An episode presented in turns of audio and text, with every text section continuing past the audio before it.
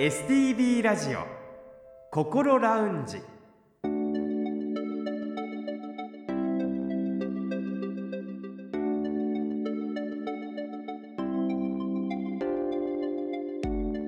おはようございます。北本隆夫です。日曜日朝6時15分になりました。この時間はあなたの心にそっと寄り添う心ラウンジをお送りします。心の悩みは人それぞれですがそんな悩みを一人で抱えてしまってはいませんか？この番組ではそんなあなたのために未来に向かって前向きな一歩を踏み出せるような情報を時間の限りお届けしてまいります。この後6時30分までぜひ心ラウンジにお付き合いください。それでは今週も心ラウンジのアドバイザーをお迎えしましょう。札幌友メンタルクリニック小誠代理事長です。先生おはようございます。おはようございます。今週もどうぞよろしくお願いいたします。よろしくお願いいたします。さて4月皆さん新しい生活に慣れてきましたでしょうか。ストレスをテーマに先週はストレスと心の不調の関係についてお話を伺いました今週に関してはそのストレスにどう対応していけばいいのか教えていただこうと思っています。これまでのお話で心身ともにストレスが影響する不調が多いということは分かったんですけれどもじゃあどうやってうまく対応していけばいいのか皆さん気になるところだと思いますがいかがでしょうか？そうですね。あのどうやってねストレスと付き合っていくか、えー、難しい質問ですね。まあ基本的にはですねストレスはね誰にでも抱えていることですのでまずは素直に自分のストレスにですね気づくことですよね、はい、要はあの自分が全てできる人間ではなくて弱いところもあるってことですよね。じゃあストレスを抱えてるということはどんなところで現れてくるかいうことですけれどもね、はい、これねあのいくつか分けて考えましょうね。一つはね心の面においてですね、まあ、前回も少しお話ししましたけれども悲しみ憂鬱な感じ不安イライラ緊張、えー、やる気が出ないこういうのがね結構ね出てきますよね。そしてね特に日本人において言われますけれども体の面において体の不調が出るんですよね。はい食欲がなくなったり体重がだいぶ減ったりとか肩こりが、えー、ひどく出て頭が痛かったり動悸がして血圧が上がるとかいうのはね本当に人によってね違いますよね。はい、なんかあの本当体の面でこれとこれは、えー、ストレスによるものだって言い切れないぐらいですね。そしてね最後ですね行動の面においてですね、えー、これはね周りの人もね気づくことがね多いと思うんですけれども人との交流を避けるようになる、はい、酒の量が増えたなタバコの量が増えたな、うん、なんかこうあんまり、えー、身だしなみに気をつけることなくなってだらしない格好になってきたな。こういうことがですねやはりストレスのせいで結構出ますよね。はい、で1日2日はね、えー、問題ないです。1日ぐらいちょっと元気がない日があったりしますので私たちはね。それで病気だということは到底、えー、ないと思いますけれども。こういうのがね2週間以上続けばですよ。これはね危険信号ですよね。こういう時はねお医者さんのところ行った方が私はいいと思いますよ。はいポイントは2週間ということそうですね2週間連続続けばですね、はい、よろしくないですよね。はい、でもう一つのね、えーと、サインとしてはねあ気が付いたら仕事や学校に行けなくなって休むようになった。それはねやっぱり危険サインですよね。大体ねそういうのはね、えー、この症状出てから、えー、2週間か1ヶ月後に出てくることですよね、うん、ちょっとしたことで人間って休んだりはしないですけれどもね、はい、うん、それも良くないサインだと思いますよ。はい。自分自身が疲れすぎているかどうかっていうのを簡単に分かる方法があると伺ったんですけれども、うん、そうですね、はい、あのこれはですね実は半分先輩に教わったんですけれども、はい、まあ普通の疲れだと大体まあ仕事終わってから食ったりとか、うん、学校終わると頭がもういっぱいいっぱいとかいうのがあっていいんですよ。えー、問題はね一晩寝たら次の朝爽やかになるかどうかですよね。頭すっきりするかどうかですよね。もしね、えー、何歩前の日しんどくても一晩寝たら次の日はね頭すっきりして、えー、仕事にも行ける学校にも行ける。であればねそこまで問題はないでしょう疲れすぎるっていうことはないですけれども、えー、問題は朝、えー、目覚めた時になんかこうどんよりした気分、うん、えー、なかなか疲れが取りきれてない。会社に行く気にならない、うん、学校行く気にならない。もっと言うとそもそも起きるのが嫌だ。これはですねやっぱ疲れてはるんですよ、はい、ストレス抱えすぎてるっていうことでいいと思いますね。はい、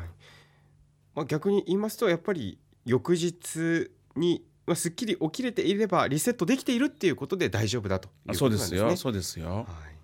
さてストレスに上手に対応していく方法続いてはどんなポイントがあるんでしょうか？そうですね。先ほどはですねまずご自身が抱えてるストレスに気づくことですよね、はい、そしたら気づいてからじゃあ対処するってことになりますけれどもじゃあまずどんなストレスがあるのかそのきっかけとなるものは何なのかを知ることですよね。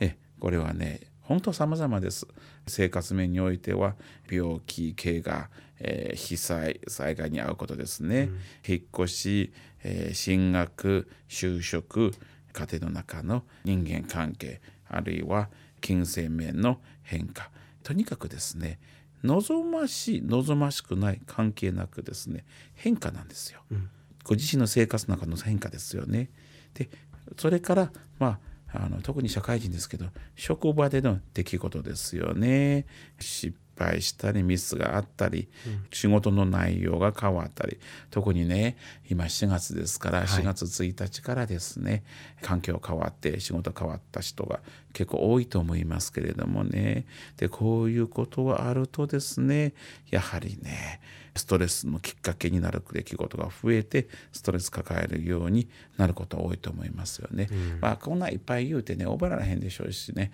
まあ一言で言うと変化ですよ。変化、うん。はい、いい変化も悪い変化も含めてストレスのきっかけになることは十分あると思います。はい、そのストレスのきっかけを知っておくことが、うん、これ防ぐことにつながるんですか、そうですよ。まあ簡単に言うとそれが分かることによってですねまず心の整理ができるわけですよね。これはねあの要はこの解決法の一つ目になるんですけどその出来事を知ってからその出来事について考えることそしてできればそれを言語化することですよね。はい、言語化って難しい言いますけれども要はね誰かね仲のいい人にですね今こんなことでこうこうこうこうで最近こんなことで私はこうなんだよという言葉にして出すことですよね。実際番組にあのお便りを寄せてくださった方もいらっしゃって、はいその方に対して先生も言語化できることがまず第一歩なんだよっておっしゃってましたね。そうですよあの診察の中でこんだけおしゃべりな私がほとんど喋ってないんですよ。はい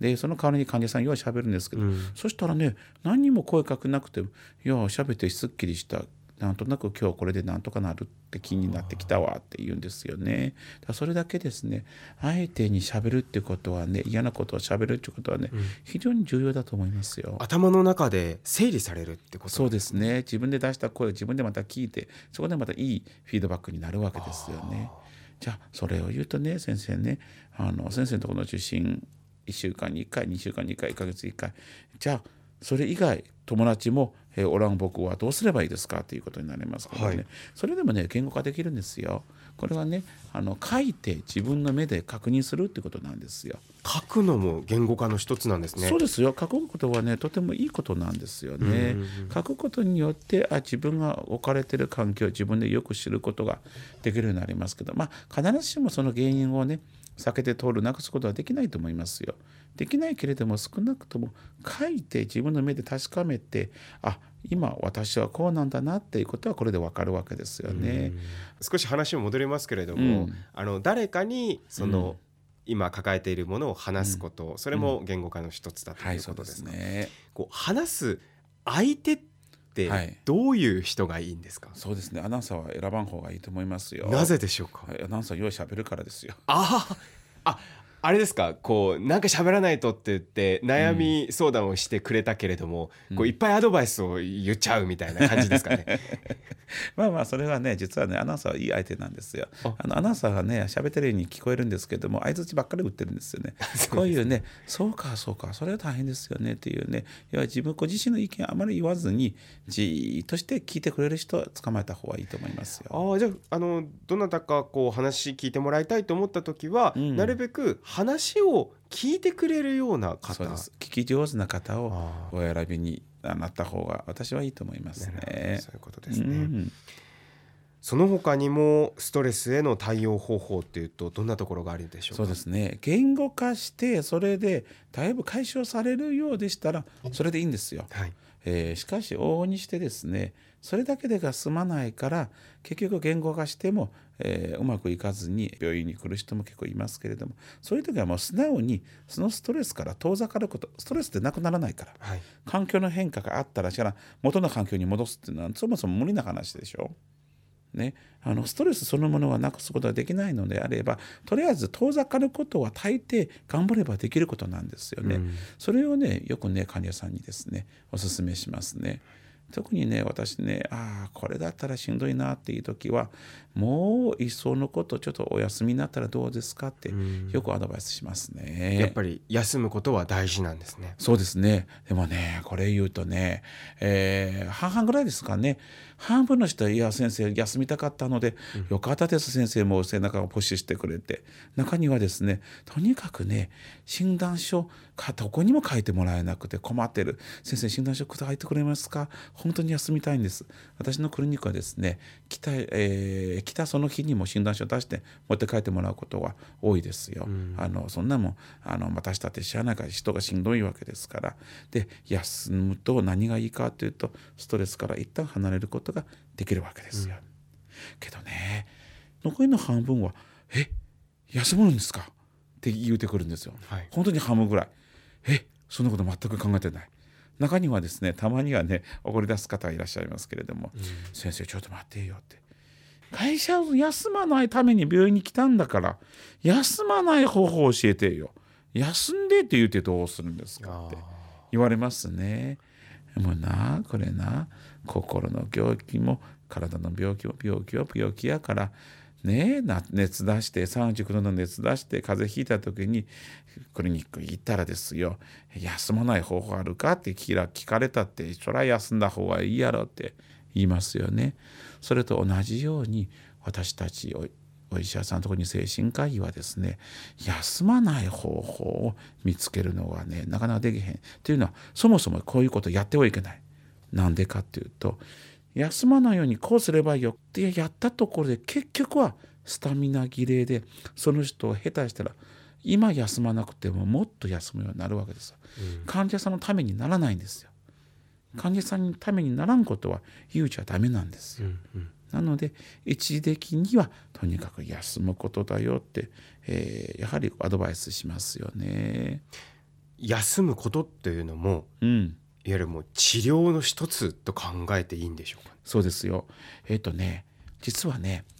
えー、患者さんの診断を、えー、お伝えした後例えば「あなたはうつ病ですね」って言うた後よく聞かれることはねうつ病ってもう先生ね多分軽度中度とかあると思うんです私はどの辺ですかって聞くんですよね。で大体ね精神科の場合はうつ状態うつ病を軽度中度重度とこの3つを分けること多いですけども、えー、私はこの3つはですね37度5分の熱38度5分の熱39度5分の熱って言いますよね。ということは37度5分だと先生休んだ方がいいですかって言われると非常に困っちゃうんですよね。うん、休まなくてもいいけれどもそれは休んだ方がいいやろっていうのは答えですよね。うん、38度5分の熱要は中等度の、えー、うつ状態だったらどうする？まあできれば休んだ方がいいよ治り遅なるよ結構しんどいよとアドバイスしますよね。39度5分のですよと。やっと休みなさいっていう言葉が出てきますよね。なので精神科医は割と湾曲に表現します休んだ方がいいよ。私は患者さんにとって休んだ方がいいよって言われたら休んでほしいと思いますよね。だって38度5分の熱ですよ、休んだ方が絶対治りが早いに決まってますやん。ね。結局そこで無理してごらん。39度以上になっちゃいますよ次の日。要は今は中度でも頑張ったら中度から軽度に変わるのではないんですよ。頑張れば逆に中度から重度に変わるんですよ、なので将来長く休まなくても済むように今休むんですよ。もっと言うと実は頑張りすぎて最後しんどくなって、えー燃え尽きて職場を辞める学校を辞める方もたくさん見てきました、はい。そういうことにならんようにもですねやっぱり休んだ方がいいよって言いますね、実際に休んでいる時はどのように過ごしたらいいんでしょうかね、休んでいる時はですねこれこれした方がいいですかってよく聞かれますね、はよく言う代表選手だと散歩した方がいいですか？ああ散歩なんかした方がいいようなイメージありますね。そうですよね。それから旅行した方がいいですか？あ温泉行った方がいいですかってよく聞かれるんですけど実はね精神科医答え持ってないんです。はい。うん、お伝えできるのはそうですねやりたいことはやっていいですよ。でもやりたくないことはやらなくていいですよ、実際仕事のストレスを溜め込んでしまっている方というのは、例えばですが、うん。仕事から離れる時間っていうのもやっぱり大切になってくるってことです非よね。常に重要ですよ、はこれねやっとね日本の、えー社会の中にもですね、えー仕事においてのインターバルという言葉が少しずつ浸透するようになりましたね。はい要はストレス反応そのものがですね強度がストレスの強度それほどなくても時間が長くなればなるほど結果的にはしんどい結果になりますよね。これはまたねあしょうもない例えでこれ実際カットされるかもしれんけれども、はいあの、えー、と注射あの痛みは結構の強烈な痛みですよ。はいでもなんで皆さんがそれを許容できる我慢できるか一瞬で終わるからですけれども、しかし注射より3分の2減って3分の1の痛みで1時間の痛みやったら耐えられるかっていうとおそらく無理だと思いますよ。そうですね長い時間だとって。そうなんですよ。だからあのできるだけですね、えー仕事は早く切り上げましょうっていうのはそういう意味なんですよね。ちなみに先ほどインターバルっていう言葉が出ましたけれど、はいインターバルっていうのは、えー職場を出てから職場に帰ってくるまでの間の時間、うん例えばですね仕事をして夜、えー8時ぐらいになったらやっと会社は出るとしましょう。はいそして次の朝ですね8時に出社だとしましょう。そうすると8時から8時の間ですので12時間ということになりますよね。あの厚生労働省は確かに最低でも11時間欲しいということは9時に職場を出たら8時までには職場に帰ってこないで、私は個人的にはこれは最低限だなと思いますよ。11時間は最低限。11時間最低限というのは、特にあの通勤また時間かかるでしょ、で30分ずつだとしたらもうそれで1時間でしょ、はい。そうしたら、えーお家にいる時間っていうのはご飯風呂それから寝る時間除いたら自由に使える時間なくなりますよ、なのでできればですねせめて8時に出社したら8時前に帰りましょう。9時に出社したらせめて9時前に帰りましょう、インターバルはねできれば12時間はね欲しいとこですよね。まあ、そういったところなどもしっかりとまあ把握しながら自分の体調、そして心の面をうん、なんか向き合いながらね過ごしていくのがすごく大切になってきますよね。ね無理せんとぼちぼち行きましょう。そしてストレスによる不調というのは早く気づいてうまく対応していくことが毎日を楽しく過ごす上で大切になってくるというお話でした。ということで4月はストレスをテーマにお送りしました。来週からは5月に入りますが、えー好評の家族の参考書パート3をお送りします。それぞれ毎週テーマを持って先生にお話を伺う家族の参考書ですが、はい。初回の5月7日に関しては薬の副作用についてお話を伺います。それでは高先生来週もどうぞよろしくお願いいたします。よろしくお願いいたします。STB ラジオ心ラウンジ STB ラジオ心ラウンジ4月は4週にわたってストレスをテーマにお送りしました。先生はとにかく何か症状が出た時は休むストレスから離れるということが大切だとおっしゃっていましたね。やっぱりどうしてもこう頑張って耐えて休まないということがどうしてもこう美しいとか頑張ってる証だとか、えー、思われてしまいがちかもしれませんが思い切って休むということが将来、えー、未来の自分を守ることにもつながるということなんですね、えー、そういった判断も大切になってくるというお話でした。さてこの番組では皆さんからの質問や体験談番組の感想などもお待ちしています。メールアドレスはこう先生にちなんでこうアットマーク stv.jp アルファベットの小文字で ko アットマーク stv.jp ファックスやお手紙については STV ラジオのホームページをご覧ください。そしてこの番組はこれまでの放送回をすべてポッドキャストで配信しています。パソコンでもスマートフォンでも STB ラジオのホームページにあるポッドキャストから心ラウンジを選んで聞いてみてください。Spotify や Apple Podcast でも聞くことができます。それでは STB ラジオ心ラウンジ来週もぜひお聞きください。北本隆夫でした。